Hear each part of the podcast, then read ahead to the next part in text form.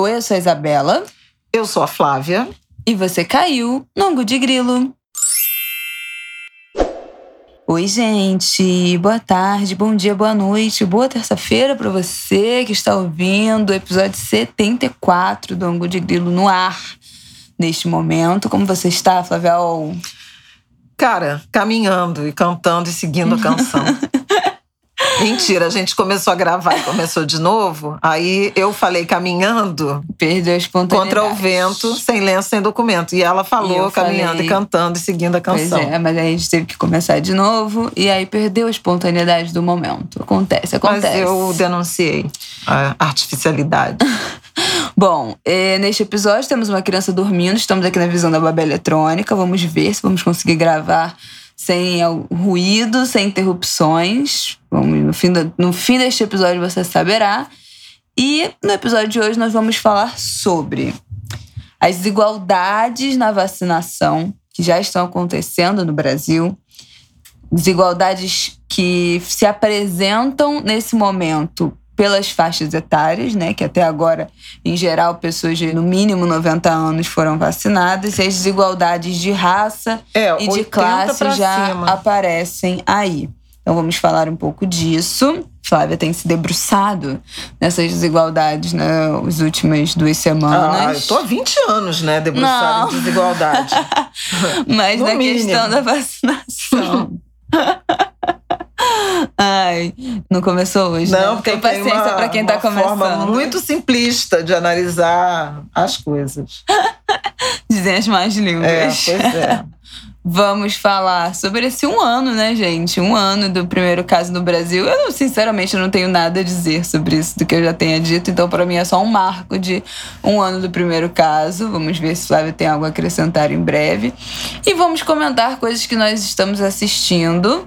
É, eu comecei a ver uma série na Netflix. Flávia viu um filme. Vimos Teresa Cristina live da TT de um ano, né? De, quer dizer, de um ano, foi de aniversário dela, mas é. esbarra com esse um ano de lives dela no Instagram.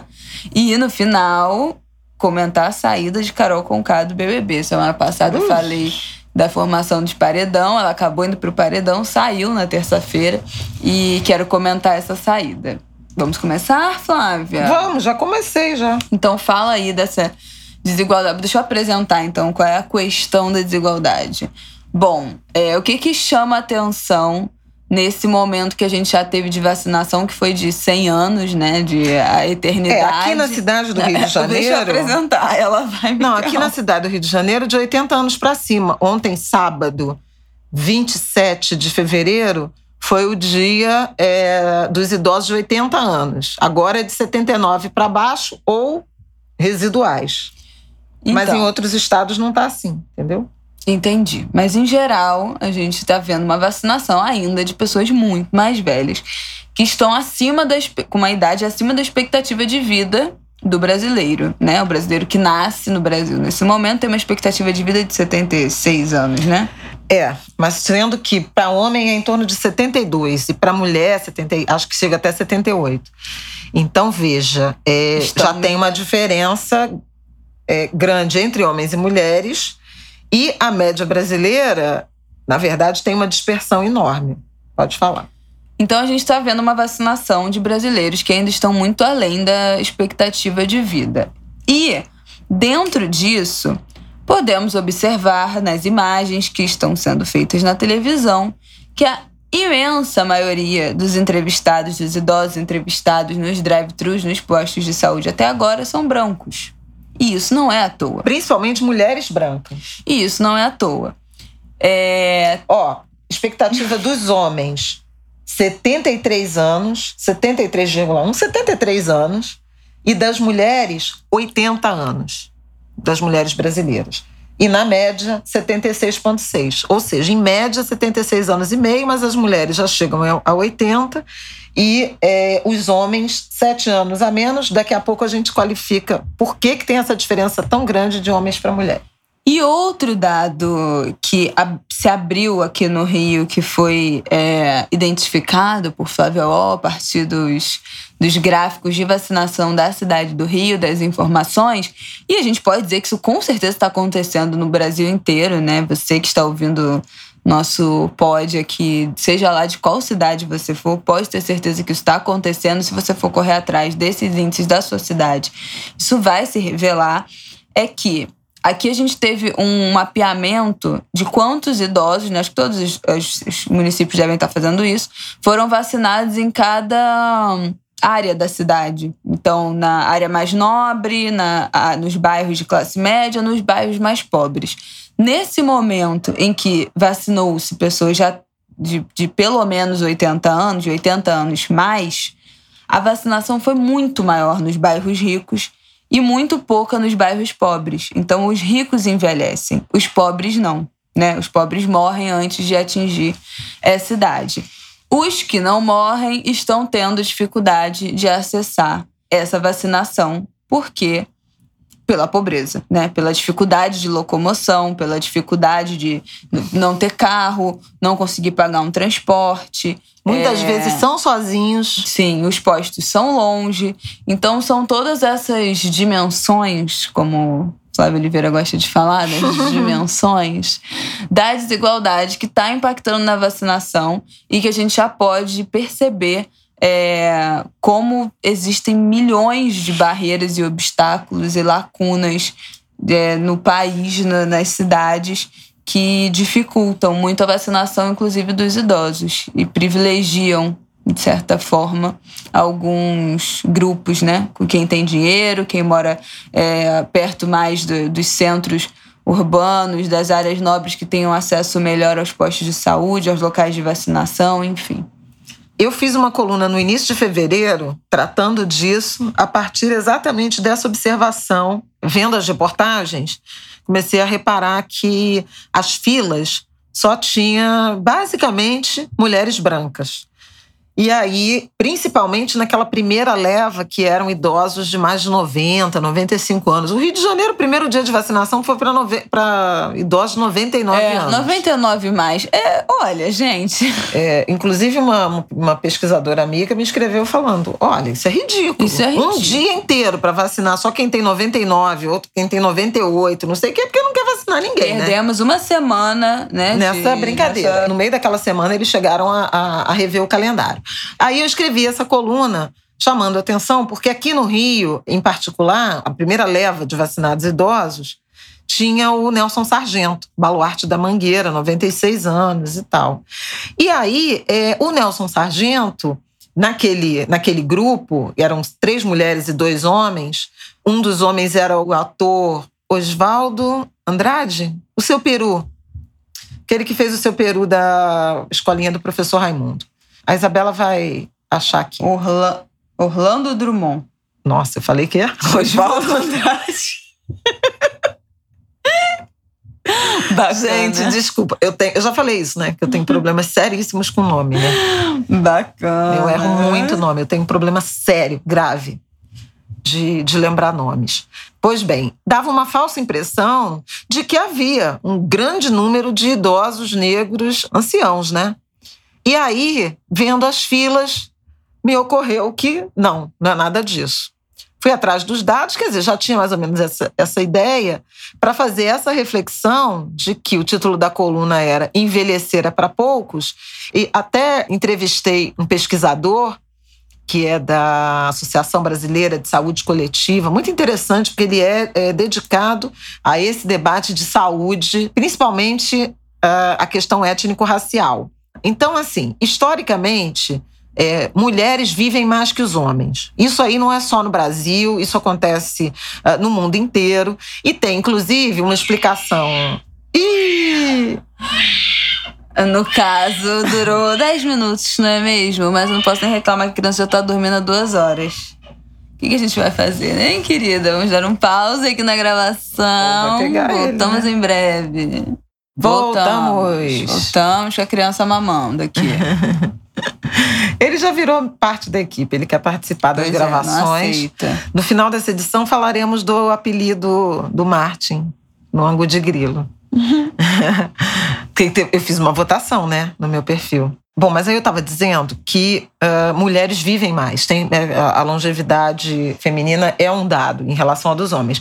E isso tem a ver com o processo histórico dos homens, tipo de trabalho que o homem assume, a própria questão de guerra, né, de, de violência e tudo mais. E as mulheres mais em casa. E aí, historicamente, mulher vive mais. No Brasil, isso é mais dramático, né? E tem muito a ver com mortes por causas externas que dizima a população masculina e principalmente os homens negros. Né? Tem um, uma janela de, de, de mortalidade muito dramática, especialmente dos jovens, dos jovens rapazes negros, né, pretos e pardos, em razão da violência, violência homicida. Nós sabemos, o Brasil, cerca de 60 mil homicídios por ano, mais da metade de jovens de 15 a 29 anos, e dessa, mais da metade de jovens, quase seis em cada dez, né? Tem de 15 a, a 29 anos e praticamente 80% são pretos ou pardos. É, isso provoca esse gap de redução da expectativa de vida dos homens, dos homens brasileiros, mas principalmente dos homens negros brasileiros. Portanto, eu usei até no texto falando isso. Seu Nelson Sargento, que foi aquela imagem da vacinação, é uma revigorante exceção. E isso tem a ver com várias coisas que eu falo em relação ao quanto envelhecer para a população negra brasileira é revolucionário. Já escrevi sobre isso também logo depois do assassinato da Marielle, né, essa existência interrompida e quantas de nossas existências são interrompidas. Essa reflexão atravessa todo mundo que estuda, se interessa, se dedica sobre essa questão étnico-racial. Então a gente tem uma questão de desigualdade de gênero, de raça e tem uma questão que é de CEP e de nível de renda, que na verdade estão totalmente correlacionadas. Eu entrevistei o professor Alexandre Silva, que é doutor em saúde pública pela USP, um cabeçudo maravilhoso, professor da Faculdade de Medicina de Jundiaí, é membro da Abrasco, que é a Associação de Saúde Coletiva, e ele fala um conceito que eu achei muito interessante, gente, de envelhecimento ativo. E ativo não é no sentido só de trabalhar, não. É no sentido de envelhecer com segurança, com segurança financeira, não é fácil, com saúde, com boa saúde, com aprendizagem em vários níveis, porque não é só sobre educação, mas é sobre saber viver, saber se integrar socialmente, saber viajar, né? Quantos dos nossos idosos, das nossas tias negras, avós, que nunca viajaram, que nem idealizam, nem sonham com isso, sabe? Se sonhar viajando, nunca se sonharam ele fala também de participação no mercado de trabalho e na vida social. Até nas famílias de baixa renda, você tem hoje uma participação, é, um protagonismo dos idosos, principalmente do ponto de vista financeiro, por conta de previdência ou de benefício de prestação continuada ou aposentadoria rural. Né? E essa é mais uma dimensão que a Covid preocupa muito. Se morrem proporcionalmente muito mais idosos e idosos homens, né, aposentados ou mulheres pensionistas, a chance de lançar famílias é, em vulnerabilidade social por conta da dependência financeira desses idosos também é grande, né? No momento em que as relações de trabalho são muito precarizadas. E fora isso, as condições de vida mesmo. Quer dizer, se você mora numa casa ou numa comunidade, não tem acesso à água direito, não tem acesso à rede de esgoto, não tem mobilidade, né, acessibilidade para circular nas ruas, tem problemas de saúde, quase todos, e a, população negra é, é, fortemente afetada por hipertensão, por doenças cardiovasculares, por diabetes, né, doenças crônicas.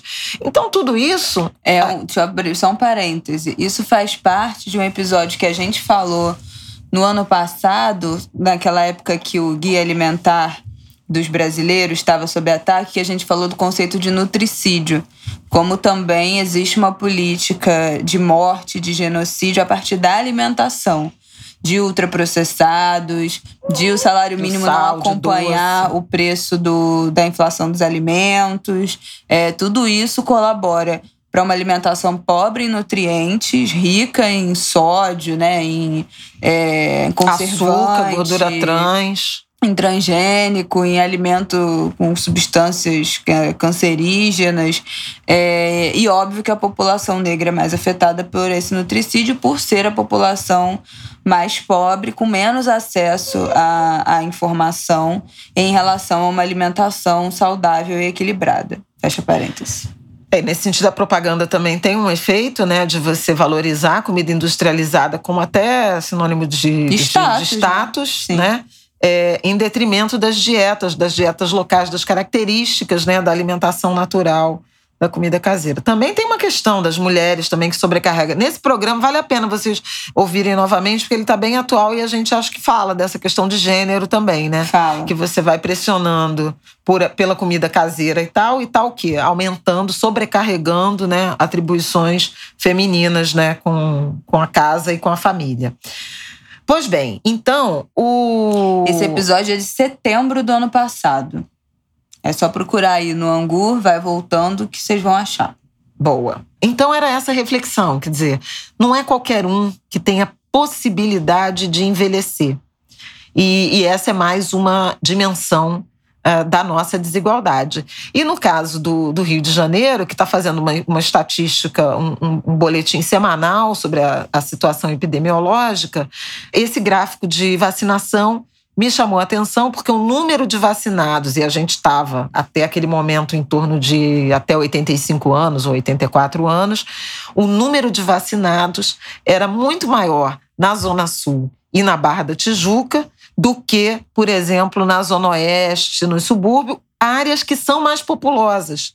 Então, veja, com número absoluto. Isso é por quê? Porque as pessoas não envelhecem para chegar nessas idades muito avançadas, acima de 85, de 90, até 100 anos. Agora, outra dimensão é a dificuldade de acesso. Porque aí tem, por exemplo, pessoas que têm filhos assassinados, né? Mulheres que adoecem e morrem. Muita da rede é, de acolhimento, né, de cuidados, se ela se esvai, tem idosos que ficam desamparados no sentido de não ter quem os levar até o posto de vacinação. Algumas prefeituras têm criado bem-vindos esquemas de drive-thru, que é uma alternativa muito midiática, né? Para muito elitizada também. Né? Elitizada né? e midiática, porque gera ótimas imagens emocionantes, não sei o quê, as pessoas chegando seu carro, fila de carro, etc, etc. Mas quem tem carro, né? Ou quem pode pagar um táxi ou eventualmente até um Uber para vacinar. Na fila, né? Porque em São Paulo a fila esse fim de semana chegou a oito horas é. a fila. Então assim, uma loucura, uma loucura. Então não é todo mundo. Os postos de vacinação, na maior parte dos casos, funcionam dias de semana no horário comercial. Então, se você trabalha, se você não pode faltar emprego, como é que você vai levar sua mãe ou sua avó? No fim de semana, eventualmente até duas da tarde, em alguns lugares até cinco da tarde. Mas eu até postei isso e alguém comentou assim, como se as pessoas pobres, não sei o quê, tivessem o sábado de folga, né? É verdade. Então, assim, isso. e tem uma, tem uma questão de, de vacinação a domicílio, mas que anda numa velocidade menor, porque a gente sabe que as equipes de agentes comunitários de saúde, de clínicas da família, foram reduzidas em várias capitais, em várias cidades e no interior. Então, ainda tem essa complexidade. Áreas rurais, que são grandes distâncias, tem uma imagem que viralizou de uma enfermeira atravessando, atravessando uma enchente, é. eu acho que é em Rondônia o Roraima. Uma... Enfim, no norte do Brasil. né? Por um arame. Para não perder aquela dose e chegar no, no idoso que ela precisava vacinar. Então, assim, tem muitos desafios e a desigualdade é inimiga dessa, dessa situação. Uma ativista amiga, eh, por exemplo, comentou o caso de Duque de Caxias, em que os quatro postos de vacinação da cidade ficam no centro da cidade que tem distritos que são distantes e que os idosos não têm condição de locomoção. Então é preciso pensar em políticas públicas de como levar é, ou a vacina até o idoso, ou o idoso até a vacina, mas em segurança, porque você também não vai poder botar um idoso dentro de um ônibus para ir até o centro de uma cidade para se vacinar. Então, toda a complexidade que está contida nesse desafio da vacinação. Quer dizer, além da gente não ter dose suficiente, né? Governo competente e sensível, falo do ponto de vista da articulação do Ministério da Saúde para promover a imunização em massa que o Brasil precisaria, continua precisando, precisa. A gente ainda tem essas nuances de eventualmente, quando você faz a linha de corte de vacinação por uma idade específica muito alta, você está privilegiando o grupo que é, é, que tem a possibilidade de viver mais. No caso brasileiro, pessoas brancas, né, de áreas de maior poder aquisitivo. Então, será que não era o caso de, por exemplo, em Santa Cruz, você fazer uma outra linha de corte, 79, 75 para cima e não 99 e não 95 para cima? Talvez fosse mais equilibrado, mas e disso depende o quê? Vontade política, interesse das autoridades. Né? Tô falando, tô falando o exemplo do, do, Rio de Janeiro, porque é o dado que me. Mas eu acho que isso é verdade para Porto Alegre, que é outra cidade que tem a proporção de idosos muito parecidas com a do Rio de Janeiro, capital com a maior proporção de idosos, mais de 60 anos do, do Brasil, é Porto Alegre e depois o Rio de Janeiro. Acho que 23% em Porto Alegre, 22% no Rio de Janeiro, mas São Paulo 20%, 21%. Então, você poderia ter é, proporções é, é, ou linhas de corte de faixa etária, né, de idade de vacinação, mais flexíveis de acordo com as áreas da cidade. E pensando também que essas áreas de menor poder aquisitivo e de idosos que não chegam a 80, 85, 90, são também as áreas mais densamente povoadas e, portanto, em que idosos estão mais suscetíveis a, ao contágio, né, à transmissão da Covid. Então fica essa reflexão dessas dimensões de desigualdades que envolvem gênero, raça. Bom, preciso nem falar dos indígenas, né, gente? O povo Juma perdeu o último homem da etnia Arucá Juma de Covid. Então é assim, é, é a materialização do genocídio. Não há mais um homem vivo nessa, nessa etnia dos povos nativos brasileiros. É muito triste o que a gente está vivendo.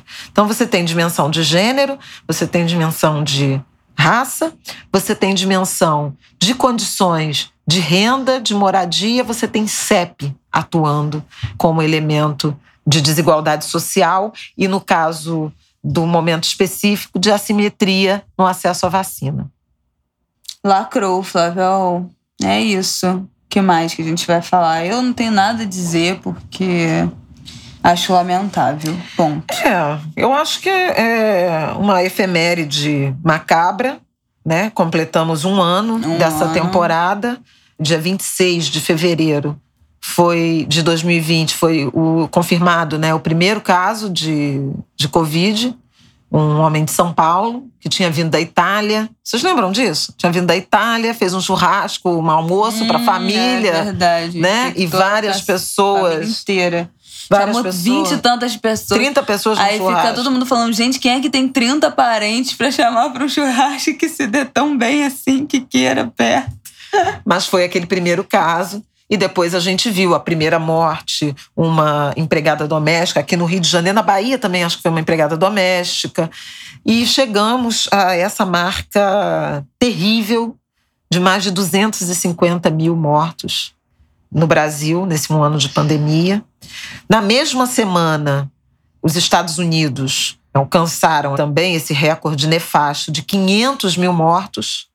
Mas veja, com uma diferença fundamental. Os Estados Unidos completaram 500 mil mortos, com uma curva de casos e de mortes já descendentes e uma curva muito ascendente, muito significativa de vacinados. No Brasil, a gente chegou a 250 mil, com uma aceleração do número de casos, com uma aceleração do número de mortes. Na semana passada tivemos o recorde é, da pandemia, né? 1.582 mortes num só dia registradas no Brasil e com um ritmo de vacinação medíocre.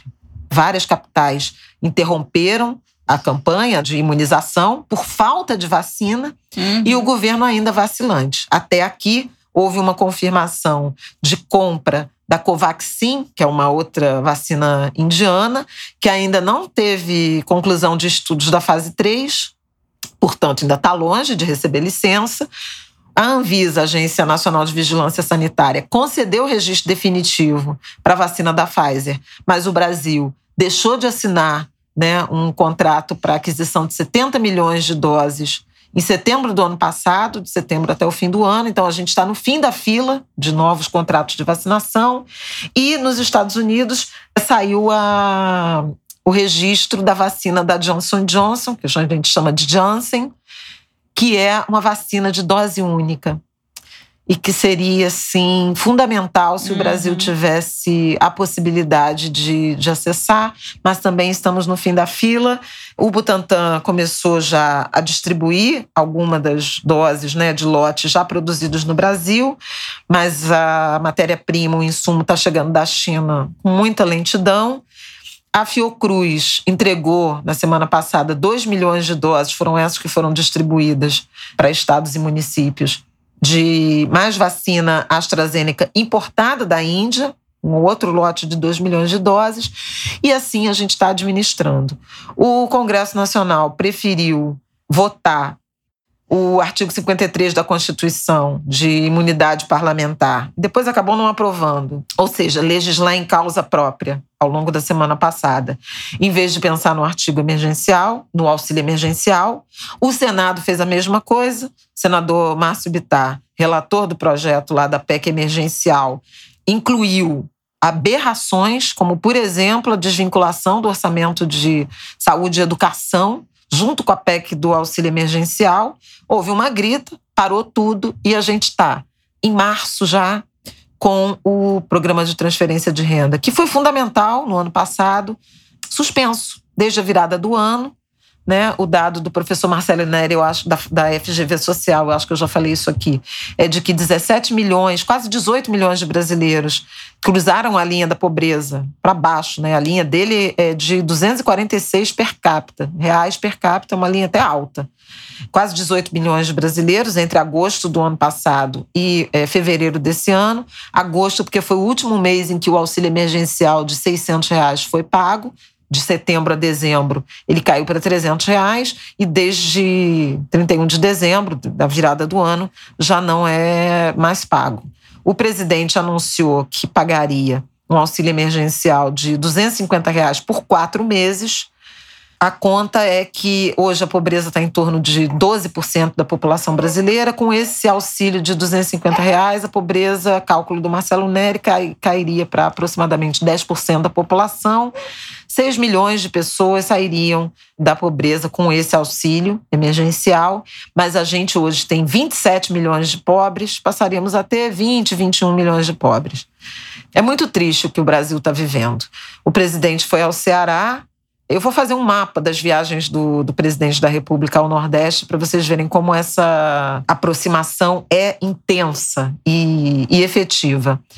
E disse lá no Ceará que ele só pagaria o auxílio emergencial para os governadores que não decretassem lockdown, porque as, os sistemas de saúde estão em colapso em vários é, estados brasileiros, é. em oito capitais, mas em é, no Amazônia, no Acre, em Roraima, é, no Ceará, na Bahia, no Sul inteiro, nos três estados do Sul, Paraná, Santa Catarina e Rio Grande do Sul, em São Paulo, no Espírito Santo está agravando, vários estados brasileiros em situação de absolutamente à beira do colapso, em oito capitais, mais de 90% da, da rede de, dos leitos de UTI já ocupados. Então, uma situação absolutamente desesperadora do ponto de vista de saúde pública. O professor Miguel Nicoleles disse que a gente vai entrar em colapso sanitário e funerário.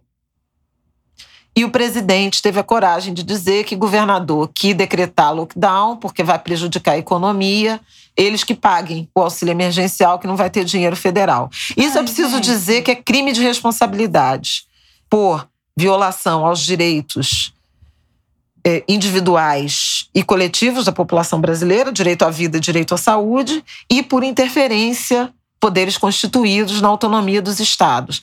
Mas Congresso está na mão do presidente da República. Quem admite pedido de impeachment é o presidente da Câmara, hoje um aliado de Bolsonaro, e por isso foi tão dramática essa eleição para a presidência da Câmara, que por 302 votos eleito em primeiro turno, presidente da Câmara, e lembrando que para mudar a Constituição são necessários 308 votos. Foi essa confusão que eu fiz.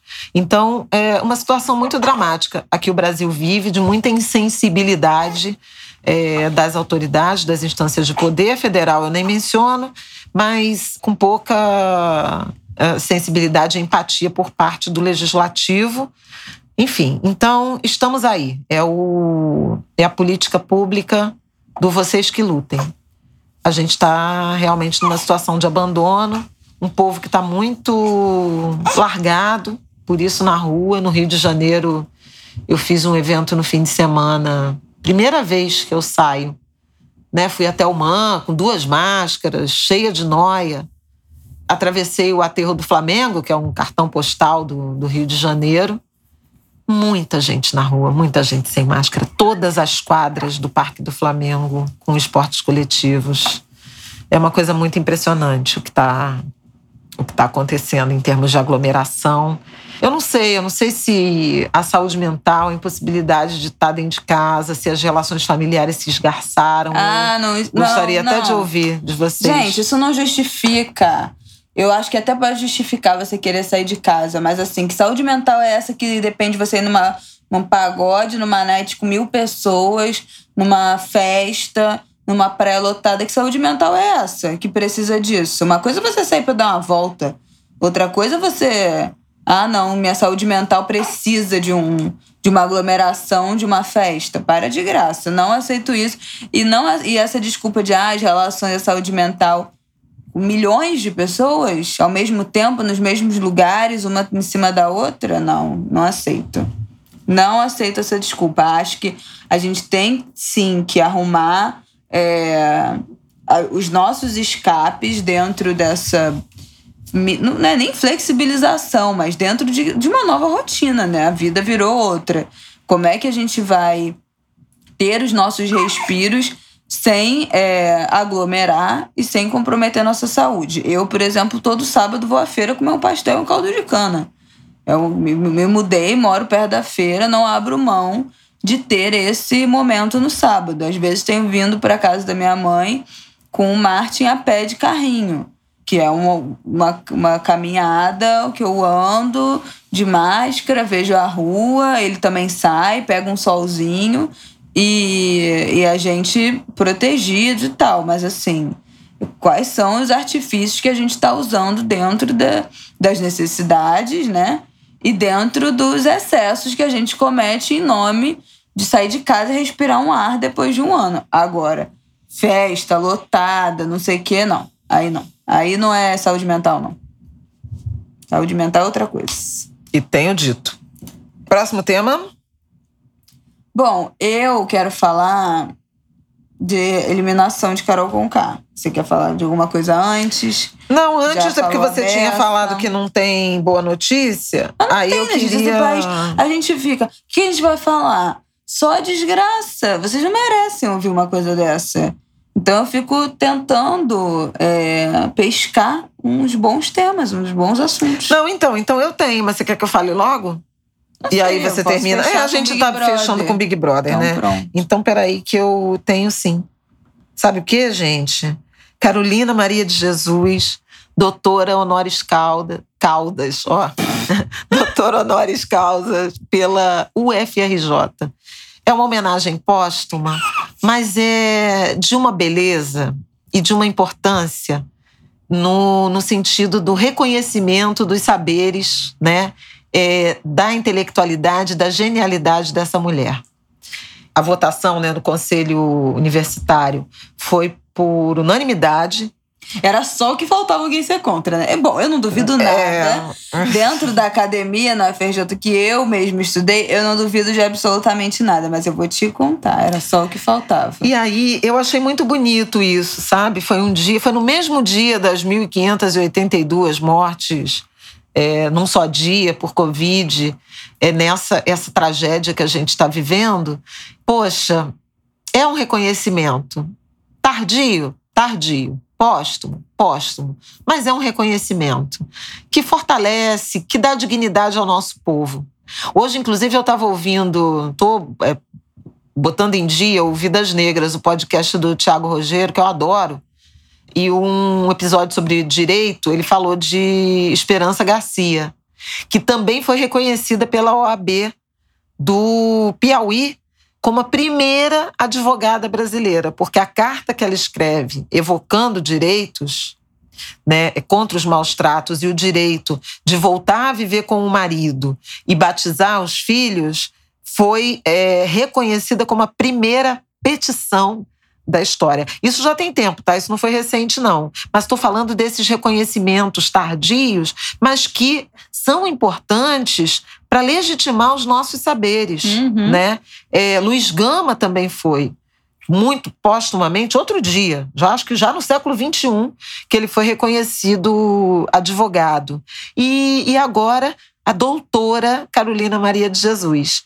No uh, ano seguinte, né, aos 60 anos de quarto de despejo, que foi o primeiro, e ainda hoje o mais impactante, né, é, livro dela, que eu recomendo quem não leu, que leia, né, em forma de diário, e absolutamente relevante. Eu fiz uma fala, até vou selecionar a fala que eu fiz sobre isso no, no Em Pauta, para botar no meu Instagram, mas dizendo aquele livro que era de uma mulher, uma mulher chefe de família, uma mulher favelada, catadora de papel, mas uma intelectual brilhante, porque com uma capacidade de, de observação do cotidiano, Uhum. de relato do cotidiano, né? E de construção de uma narrativa através de um diário, com palavras, que a, a Conceição Evaristo diz com muita sabedoria que é, ela era sempre lembrada, né, pela intelectualidade como catadora de papel e tal, e como um português mal escrito, fora da norma culta da língua, mas é só racismo isso, porque ela até traz isso. O Guimarães era tido como um criador, né? Um estilista, Grande Sertão Veredas, que também é escrito num outro português. Mas a Carolina não foi permitida essa licença artística da criação de uma linguagem, de uma forma de escrever que a Conceição Evaristo defende como a inauguração de um estilo. Então é lindo isso, né, gente? Então nós temos agora doutora Carolina Maria de Jesus para honrar uma linhagem, né, de escritoras negras brasileiras. Não é uma boa notícia? É uma ótima notícia. Por fim, eu fiz uma enquetezinha sobre o Marte, porque eu botei que, o, que era anguzinho, né? Angu Mirim, né? Angu Mirim. Eu sou time angu de grilinho. Não, aí teve vários, né? É, Qual, se- qual é a enquete, né? Tem que dizer. Qual seria o apelido do Marte Isso. de grilo? Aí era Angu Mirim, Mini Angu, Mini Anguler, né? Anguzinho. E, e vários votaram em Anguzinho, que nem mineiro fala, Anguzinho. Mas o Marcel Vieira, nosso amigo querido, ele deu um apelido tão lindo. Anguri, gente. Anguri é a coisa mais linda do mundo, porque tem o angu, tem ancestralidade e é tão carioca, né? O guri. Eu achei de uma beleza. Guri Carioca? Guri é, não é não? A gente que fala guri, meu guri, a música do Chico. Gente, quem fala guri é no sul. Não, o Sul fala piá, não é? Não. Oh, o nego Di do Big Brother que só fala de guri. Ah, guri é no verdade, guri é, o Sul fala, mas não é pra criança, é? Claro que é. Não Vou é, até gente? fazer uma pesquisa. Não, vamos botar aqui. Eu acho. Menino criança, é sul. brasileirismo Brasil. Origem. Rio Grande. Eu acho que é assim, gente. Eu se pensei no meu guri do Chico Buarque, olha aí, Ai, meu guri. é, né? Aqui, guri é um termo adotado no estado brasileiro do Rio Grande do Sul como sinônimo de menino, moleque, criança ou rapaz. Não, mas olha aqui, também achei aqui a forma lexical Dialeto guri veio do gaúcho. tupi, acepção que Ah, mas aí designa o bagre veio novo. Da, do, Mas por isso que eu tô, eu tô reivindicando também os cariocas. Não, olha aqui, dialeto gaúcho na Wikipedia. No Rio Grande do Sul, guri, não sei o quê. Expressões locais. Gente, eu nem sabia que existia isso. Expressões locais. Não, aqui são expressões, interjeições. Ah, olha que interessante, eu achei aqui uma tese.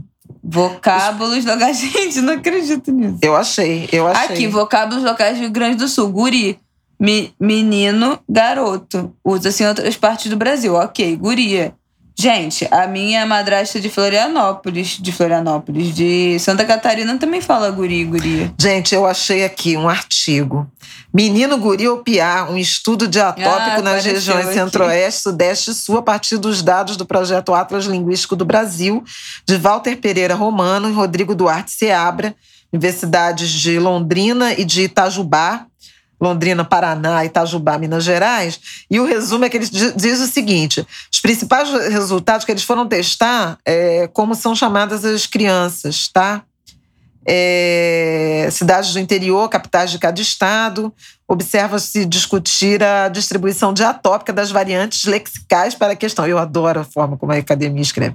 Criança pequenininha, a gente diz que é bebê. E quando ela tem de 5 a 10 anos do sexo masculino? É a pergunta. É, para tanto, oito hipóteses foram testadas no sentido de averiguar o comportamento e a distribuição diatópica das cinco variantes mais produtivas no conjunto das respostas. Os principais resultados observados indicam que as variantes apresentam comportamento distinto nas três regiões. A variante menino apresenta distribuição homogênea nos dez estados. As formas lexicais guri e piá possuem distribuição heterogênea na região sul.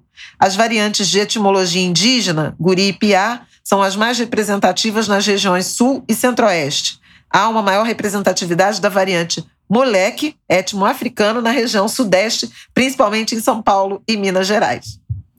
Bom, tá aí a soubemos resposta. Mas o Marte vai ser o quê? Anguri? Am, ambuzinho? Amuleque? Am quê? Ai, não menino. Angumirim? A enquete continua. Votem, por favor. Isso, marca a gente no Twitter, manda lá no Ângulo de Grilo, no Twitter, é, pra gente continuar essa saga dos apelidos. É, e quero comentar aqui, finalmente. Ah, eu quero Eu indicar. acho angrilinho, pode ser também. Angrilinho Angrilinho, porque você falou angu falei- de grilinho, é muito longo. Não, eu falei grilinho. Eu tinha mandado pra você grilinho. Nem, não era nem o angri. Então, olha, nós temos angumirim, anguzinho, anguzim, anguri, grilinho, e é um, angrilinho. angrilinho. E tá bom, né? mini anguler. Não, mas aí é muito American. É, deixa eu falar, eu quero fazer uma, duas indicações de coisas que eu não vi ainda na Netflix, mas já estão na minha lista. Eu já vou indicar porque eu sei que eu vou gostar. É, bom, uma coisa que eu assisti, antes disso, que eu assisti e amei é Império da Ostentação. Eu já falei aqui nesse podcast Não. que é uma série da Netflix sobre um grupo de milionários e bilionários de origem asiática, de diversos países asiáticos. É, China, Coreia, Japão, Tailândia, eles têm Filipi é, Filipinas não, Singapura, eles têm origens em diversos países asiáticos.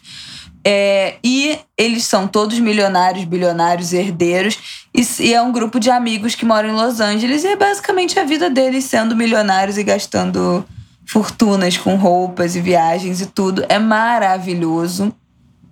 Outra coisa que eu tô assistindo agora, mas só assisti o primeiro episódio por enquanto, é a cena do crime, o mistério e morte no Hotel Cecil, que é a história de uma jovem chamada Elisa Lam, que desapareceu nesse Hotel Cecil, que fica. Fica em Los Angeles? Acho que é, né? Los Angeles, é.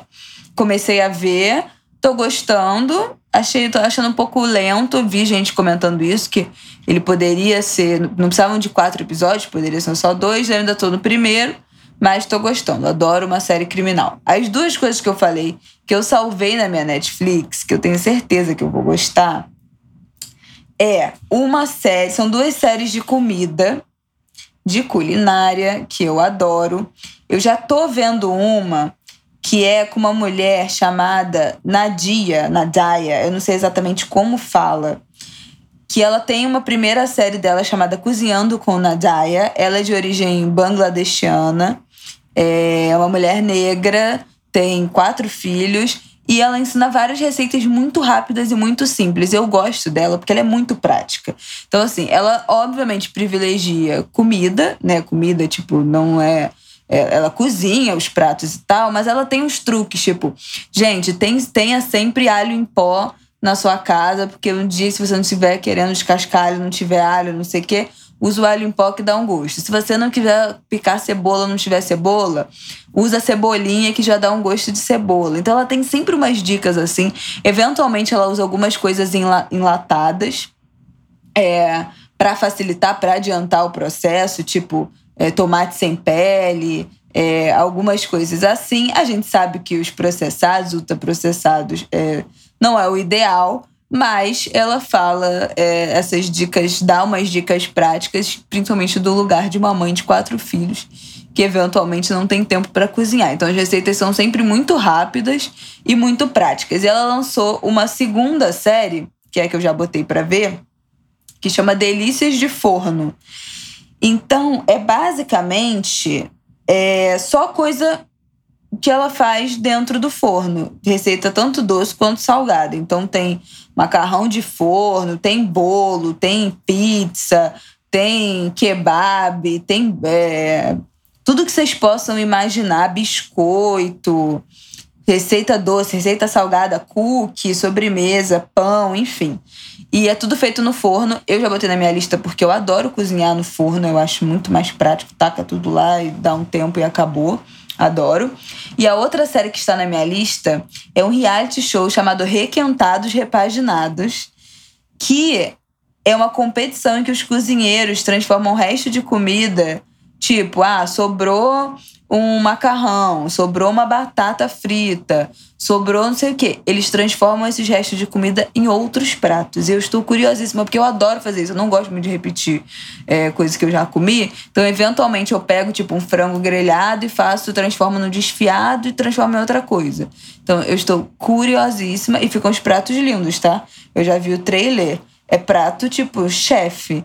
Então, estou curiosíssima, vou assistir e trago o meu feedback. E agora eu quero falar da eliminação da Carol Conká. Bom, o que, que eu tenho para dizer?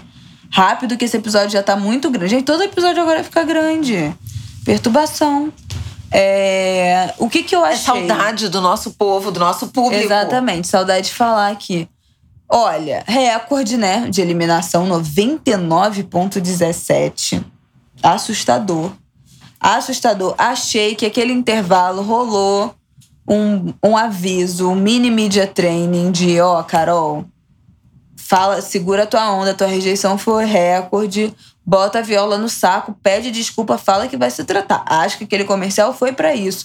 E não acho um problema, de verdade, não acho um problema, acho que foi um acerto. Se tiver rolado essa, esse media training aí, acho que foi um acerto, porque, ah, isso nunca aconteceu, nenhum participante é, teve essa, esse treinamento. É. Mas também nenhum participante saiu com esse nível de rejeição. O Nego Di saiu com uma rejeição muito alta. Mas eu acho que o, a quantidade de hate, de ódio que foi é, colocado em cima da Carol é, foi diferente do, do, do que foi no Nego Di. Porque a Carol foi identificada como a grande manipuladora, a grande articuladora. E o resto das pessoas estavam meio que indo na onda dela. Então, a, o, o pior de todos os sentimentos, de todo o ódio, foi direcionado para ela. Então eu não acho que foi um problema ela ter sido treinada. Acho que, é, que aquele momento era para botar panos quentes. Acho que eventualmente ela foi já avisada previamente no confessionário. Ela teve uma mudança de comportamento grande na casa, é, até mesmo antes da, da saída do, do Lucas. Né? Ela teve um momento ali, um turning point com o Lucas, que ela começou a tratar ele um pouquinho melhor. mas as outras pessoas continuavam em cima dele. Depois ela teve aquele, né, descompensou ali com aquela situação da Carla, do Bill, é, exagerou e ela dá múltiplas explicações para isso, mas acho que valeu aquele cuidado. Eu não assisti ela na Maria Braga, não assisti ela no, no, no Faustão, nem no Fantástico hoje, porque, enfim, perdi, tava vendo outras coisas. Mas eu acho, ao mesmo tempo que eu acho que eu entendo a Globo dar esse espaço para ela se explicar, a gente tem que lembrar que a Carol é uma contratada do GNT, do GNT, é do GNT, ela ia estrear um programa no GNT. Então, eu é mais do que natural a gente imaginar que a emissora queira limpar a barra dela. Já tem informação dada pelo Chico Barney, colunista da UOL, de que a Globo está preparando uma série para Globoplay sobre ela no Big Brother, é, a entrada né, dela, a queda dela lá dentro e esse momento após a saída, com acesso inclusive à família dela e tal. Então, vem aí, não sabemos se é verdade, mas existe essa informação. É, mas eu acho, li um tweet hoje e concordo. Acho que tá over esse negócio de ah, foi na Ana Maria, foi na rede mesa BBB, foi nos programas dos eliminados, que são aqueles clássicos, né, do Multishow, que já tá programado. Beleza. Agora, Faustão, fantástico, um monte de coisa. Tipo assim, gente, as pessoas realmente ainda estão lembrando, né? Eu, eu esqueci a Carol Conká, saiu do Big Brother. Forte abraço. Tipo assim, não me interessa mais. Eu não, não me interessei em ver ela no Fantástico, não me interessei em ver ela no Faustão. Nem sei se eu vou me interessar em ver essa série dela. Acho que me interessarei a partir de um olhar da comunicação, de ver como é que foi esse gerenciamento de crise, se essa série realmente existir. Mas ficar remoendo esse assunto de ah, o que, que você fez? E ela pedindo desculpa e falando que vai fazer terapia, que aquilo não é ela, que ela vai se tratar, que ela descompensou, que foi o toque de limpeza que deixou ela descompensada. Sabe assim, não sei nem se eu acredito nisso e acho que tá fazendo render um assunto que é, deixa a gente esquecer, tá ligado? Deixa a gente esquecer que ela que tudo isso aconteceu. Ficar revivendo essas cenas, eu não sei se também é benéfico para a imagem dela mas é benéfico para a audiência, né? Ganha-se na audiência, porque todo mundo quer ver o que ela vai falar, todo mundo quer ver o, o que, que vai, qual vai ser o próximo posicionamento, qual vai ser a próxima é, desculpa, ou enfim, justificativa que ela vai dar pro comportamento dela. Mas eu, é, assim, particularmente, acho over. Não acho que tinha necessidade dessa superexposição. Acho que era hora de se recolher, fazer só o programado e se recolher e aí voltar a fazer o comeback, talvez até a partir desse, desse suposto documentário mostrando o interior, os bastidores desse gerenciamento de crise, seria muito interessante. Vamos ver como é que ela vai desenrolar é, nesse, nessa tentativa de salvar a própria carreira.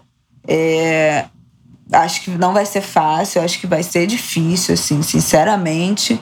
Acho que vai demorar uma construção para reconstruir essa imagem mas estou curiosa para saber como é que vai ser. Não, eu era, eu gostava muito da Carol pelo pela imagem dela, por ser uma, uma aparentar ser uma mulher muito segura, muito dona de si, né? Muito muito, eu acho, não tô achando a palavra, mas assim, que passa uma, uma, uma segurança, sabe? Uma autoestima, que significa que impõe um, que tem um estilo muito próprio, é, que tem uma autenticidade, uma originalidade. Nem era tão fã das músicas dela, é, mas gostava muito de acompanhá-la nesse sentido. Mas fiquei muito negativamente surpresa, assim. Quando ela entrou, achei que fosse outra coisa, fiquei super feliz. Foi bem decepcionante, mas é, como eu tenho uma política muito clara, assim, no Big Brother, que é enquanto tá lá dentro, eu falo mal, eu fico puta, eu xingo no meu Twitter abertamente. Saiu do Big Brother, acabou, não quero mais saber. Sabe assim, não vou na página xingar, não vou comentar, não vou ficar chutando cachorro morto. Saiu, acabou, não me interessa mais. Então, não me interessa mais, não procurei mais saber dela, nem assisti as outras entrevistas dela. Recomendo que vocês façam o mesmo. E vamos ver como é que vai ser esse gerenciamento de crise. Se for algo é, se algo muito uau pintar, é, volto a comentar aqui sobre ela. Bom, nesse domingo temos um paredão aí pela frente. Não aguento mais o Arthur. Por mim, seja qual for o paredão, o Arthur sai, porque eu não aguento mais esse. Tudo ele dá um chilique, tudo ele distrata aquela, aquela a Carla. Ai, eu não aguento. Mimado, chiliquento. Ai, acho um porre esses papos de hétero top. Não aguento mais esse homem no Big Brother. Mas também Projota também já não aguento mais, que também mimado, não come nada, reclama do monstro. E. Ai, esses homens tudo chato. Homem realmente é difícil. Mas quer me ouvir falar mal de homem, ouve meu outro podcast que eu tô apresentando agora, chama Pepe Cansada. Aproveitando aqui fazer um merchan de mim mesma. É, que lá estamos eu, Berta Salles e Thaís Odelli falando mal de homens em geral. Pode ser chefe, colega de trabalho, pai, irmão, namorado múltiplos assuntos, mas basicamente falando mal aí de homem heterotop branco, né, em sua imensa maioria, que realmente é dureza essa convivência nessa sociedade tão patriarcal, tomada pelos homens. Oh, meu Deus, a gente sofre demais. É isso, gente, é tudo que eu tinha para falar. Vou dar um beijo aqui solitário, porque sabe Deus onde Flávia foi é, saiu aqui do nosso estúdio de gravação. Ah, voltou, querida? Já tava me despedindo aqui sem você. Vem aqui dar um beijo, de boa semana. Ainda bem que eu sou pantera, que eu tava ouvindo ali ah, do lado de ah, fora, gente, tá, porque vai, vai acabar o horário da pizzaria. E eu tava providenciando o último lanche da noite. Eu vou querer pizza, porque eu comi pizza ontem, mas enfim. Um beijo. Um beijo para vocês todas. É porque eu zelo pela alimentação da família. Oh, então, por isso me ausentei. Tenham uma ótima semana. Março começando. Primeiro de março, segunda-feira, aniversário do Rio de Janeiro. Que os orixás, que São Sebastião, que Oxóssi, zele por essa cidade e nos proteja. Axé. Um beijo. Boa semana, gente. Até semana que vem.